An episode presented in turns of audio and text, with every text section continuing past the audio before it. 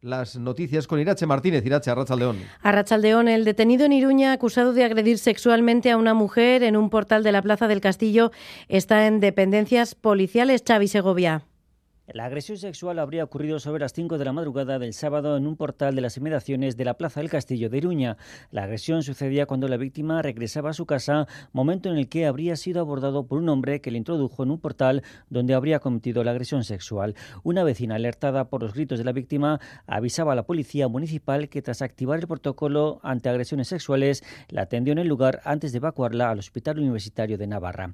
Tras abandonar el centro sanitario, la mujer presentaba la correspondiente denuncia ante la Policía Municipal que en pocas horas, gracias a la descripción de la víctima, detuvo a un joven como presunto autor de la agresión sexual. El detenido continúa en dependencias policiales a la espera de pasar en breve ante el juez. Entrevistada esta mañana en Crónica de Euskadi fin de semana de Radio Euskadi, la presidenta del Vizcay Burubachar del PNV, Itxaso Atucha, negaba que se esté desmantelando y privatizando Saquidecha. Afirma que no es una cuestión de precariedad laboral, sino de falta de facultativos. Además, también ha hablado de la posible renovación del Estatuto de Guernica. Atucha espera que algún día llegue la propuesta al Congreso, pero no observa actualmente en Madrid una situación política suficientemente tranquila como para abordar la reforma Lier Puente. El PNV sigue abierto a renovar el Estatuto de Guernica, aunque Ichaso Atucha no observa el mismo clima aquí y en Madrid en Madrid, en España, en este momento no hay una uh, situación política suficientemente tranquila como para abordar esto. Choque entre los grandes bloques eh, estarán o uno u otro en el gobierno cuando esto llegue al Congreso algún día, que espero que así sea. Que hay que jugar, no digo siempre a seguro, pero por lo menos que haya un poquito de agua en la piscina y en este momento la piscina está bajo mínimos. Y recuerda que el concierto económico no es un privilegio, como asegura Inés Arrimadas de Ciudadanos hace una interpretación absolutamente torticera, no significan privilegios. Es un pacto entre dos, pero el riesgo es unilateral de la ciudadanía vasca. Por otro lado, Atucha niega que se esté desmantelando y privatizando Osakidecha, pide no confrontar políticamente y reclama cautela a los sindicatos a la hora de seleccionar las palabras decir que se está desmantelando y que se está intentando privatizar sin dar un solo dato, creo que es cuando menos peligroso, porque generan sensaciones que no pueden ser después demostradas con datos. Además, la presidenta del BBB del PNV pide corresponsabilidad con la sociedad a empresas y bancos cuando ganan por encima de lo habitual, como es el caso de Cuchabank, que ha recurrido el impuesto a la banca. Y este domingo también ha habido actos preelectorales. Eder Carrero, Arrachaldeón. Arrachaldeón, sí, en Ordicia el PNV presenta candidaturas a las alcaldías y juntas generales. En el acto, Ider Mendoza, candidata general en el territorio, habla de compromiso con el pueblo. Guk herriaren alde zerbitzu publiko bat eskaintzeko helburua daukagu eta zerbitzu publiko hori edo bokazio hori daukagoen justu konpromiso bat daukagulako herriarekin. Y en referencia a la sanidad pública, Euskal Herria Bildu cree que la situación es grave debido a decisiones políticas. El Carrequín Podemos Esquerra pide un cambio de modelo que fortalezca el sector público de los cuidados y la sanidad. Juan Carlos Izaguirre, candidato a la alcaldía de Donostia, y David Rodríguez, candidato a diputado general de Araba.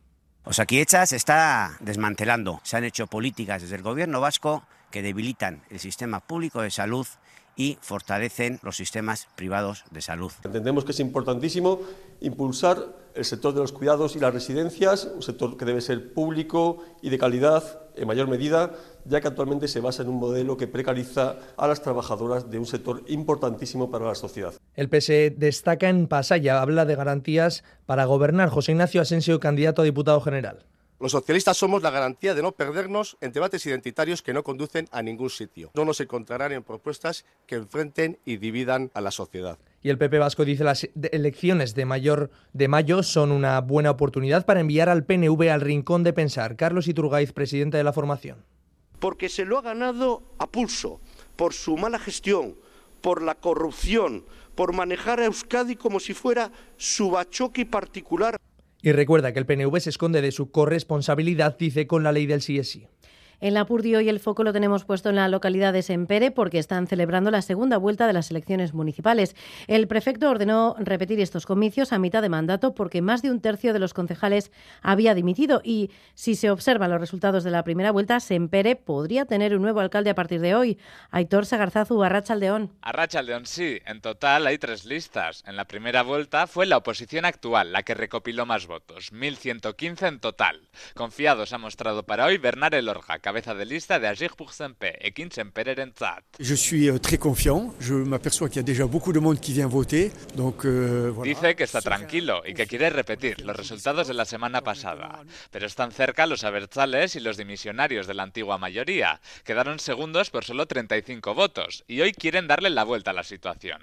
Christoph Jauregui es el número uno de H. Berri. Jonaldian goita amabost boz gibilean ginen, kusiko gaur jendea gehiago muituko denez, agian bai, eta gero sarrikusiko nola, nola aterako den gauza. Y por último está el hasta ahora alcalde Dominique Diart. Hace una semana obtuvo 900 votos y espera que el resultado sea claro en esta segunda vuelta. Behar dena, hoi da, ala, jendeak albezen bat jende etor dezan bozkatzerat, eta gero bozkoitek aterako den emaitza finkoa izan dezan eta denentzat argi. La disputa, por tanto, está ajustada en Sempere. Desde las 8 de la mañana ha votado muchísima gente. A las 6 de la tarde cerrarán las urnas del trinquete Y esperamos los resultados para el anochecer. Y el gobierno español asegura que nunca habrá soldados españoles en Ucrania. Hoy lo han negado varios ministros socialistas que también han lanzado un mensaje a sus socios de gobierno. Isaro Baza, Rachaldeón. A Rachaldeón, eso es. Los ministros socialistas han cerrado filas, recalcan que España no mandará tropas a Ucrania. Ministra de Defensa Margarita Robles. Nunca, nunca. Ningunas tropas de un país perteneciente a la OTAN y por tanto españolas van a participar en Ucrania, nunca. Y OTAN y por tanto España y los soldados españoles eh, solo intervendrían si hubiera una agresión a un país de la OTAN. Los ministros de Podemos, especialmente Yone Belarra, habían puesto en duda en las últimas jornadas la política de defensa del Gobierno, a lo que el ministro de Asuntos Exteriores, José Manuel Álvarez, ha respondido. Ni cualquier persona que quiera hacer creer o pasar el mensaje de que hay alguna planificación de envío de tropas españolas de la Unión Europea o la OTAN a Ucrania está lanzando un auténtico bulo.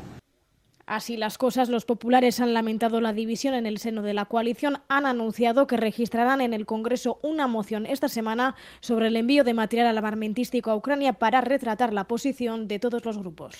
Y después de que la actriz vasca de nueve años, Sofía Otero, ganara anoche el Oso de Plata en la Berlinale a la mejor interpretación principal en la película 20.000 especies de abejas, hoy hemos hablado con la asociación Naisen para conocer la importancia que tiene en su visibilización que una película que aborda la transexualidad se lleve premios tan importantes. Xavier Urteaga. Satisfacción y alegría en la asociación Naizen por el oso de plata que ha obtenido la actriz Sofía Otero. Creen que la película 20.000 especies de abejas servirá para visibilizar la realidad de las familias de menores transexuales. Véase ver portavoz. Una alegría inmensa porque después de un año tan duro, con tantos bulos y mentiras, que la gente se pueda poner en, en la piel de lo que pasamos en nuestras casas es muy importante. Naizen ha colaborado en el proyecto con la directora Stu Resola. Participaron en el casting y en el rodaje. Yo en concreto estuve con Sofía en el rodaje.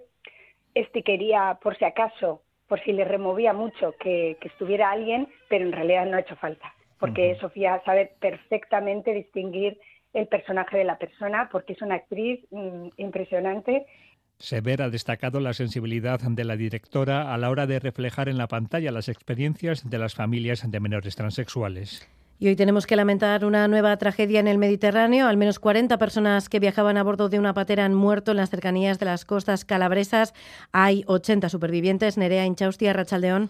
Arrachaldeón, los cadáveres de al menos 40 inmigrantes, entre ellos un bebé y varios menores, han sido localizados esta mañana frente a las costas del sur de Italia. En la embarcación viajaban más de un centenar de personas y habrían naufragado por encontrarse en condiciones precarias. Al parecer, la patera se partió por la mitad al chocarse contra unas rocas durante durante la mañana han tenido lugar las labores de socorro de los migrantes que lograban alcanzar la costa con vida.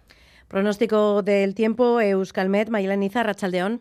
A Rachaldeón, por la tarde se mantiene el ambiente fresco y gris. Las temperaturas seguirán bajando y el viento del norte acentuará la sensación de frío. Por la tarde las nubes bajas también serán abundantes, pero en general se mantendrá sin lluvias. Luego por la noche puede precipitar un poco sobre el sur. Para entonces la cota puede rondar los 200 metros, de modo que lo que caiga puede ser en forma de nieve.